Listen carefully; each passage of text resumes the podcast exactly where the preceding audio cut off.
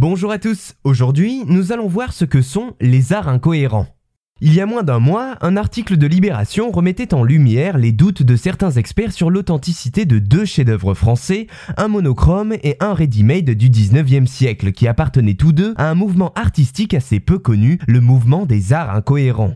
Penchons-nous aujourd'hui sur ce courant qui à la base se revendique comme humoristique mais qui va devenir à la fin du 19e siècle un mouvement artistique à part entière, pris au sérieux par le public et la critique. Tout démarre en juillet 1882 quand Jules Lévy, écrivain et un temps rédacteur en chef de la revue du cabaret Le Chat Noir de Rodolphe Salis, fonde un mouvement dont l'objectif est d'amuser les Français en cette fin de siècle.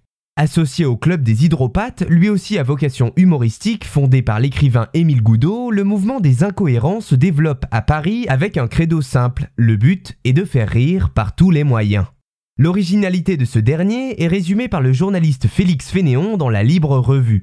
Les incohérents regroupent ainsi, je le cite, tout ce que les calembours les plus audacieux et les méthodes d'exécution les plus imprévues peuvent faire enfanter d'œuvres follement hybrides à la peinture et à la sculpture ahurie.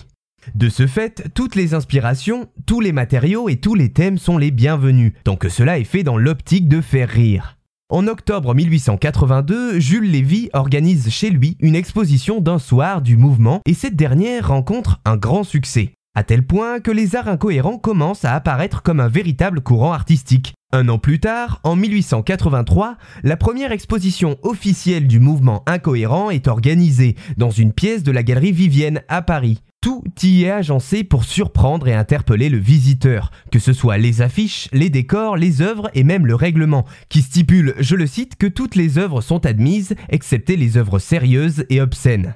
En un mois, plus de 20 000 visiteurs s'y pressent, un engouement qui donnera l'idée à Jules Lévy de multiplier les expositions jusqu'en 1886.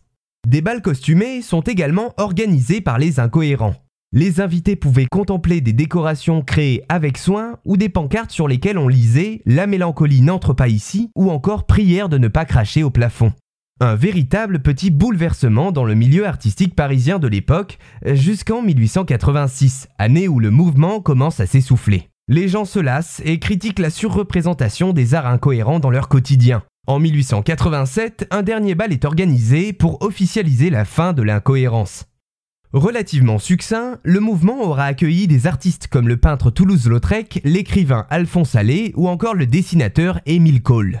Et c'est ainsi en 2018 que l'on retrouve 17 œuvres incohérentes depuis lors classées Trésor national en 2021 par le ministère de la Culture. Premier monochrome exposé de l'histoire de l'art, perdu depuis 1882, une toile totalement noire parodiant le style impressionniste et réalisée par le peintre Paul Billot suscite le doute chez les experts quant à son authenticité. C'est également le cas pour une œuvre de l'écrivain Alphonse Allais.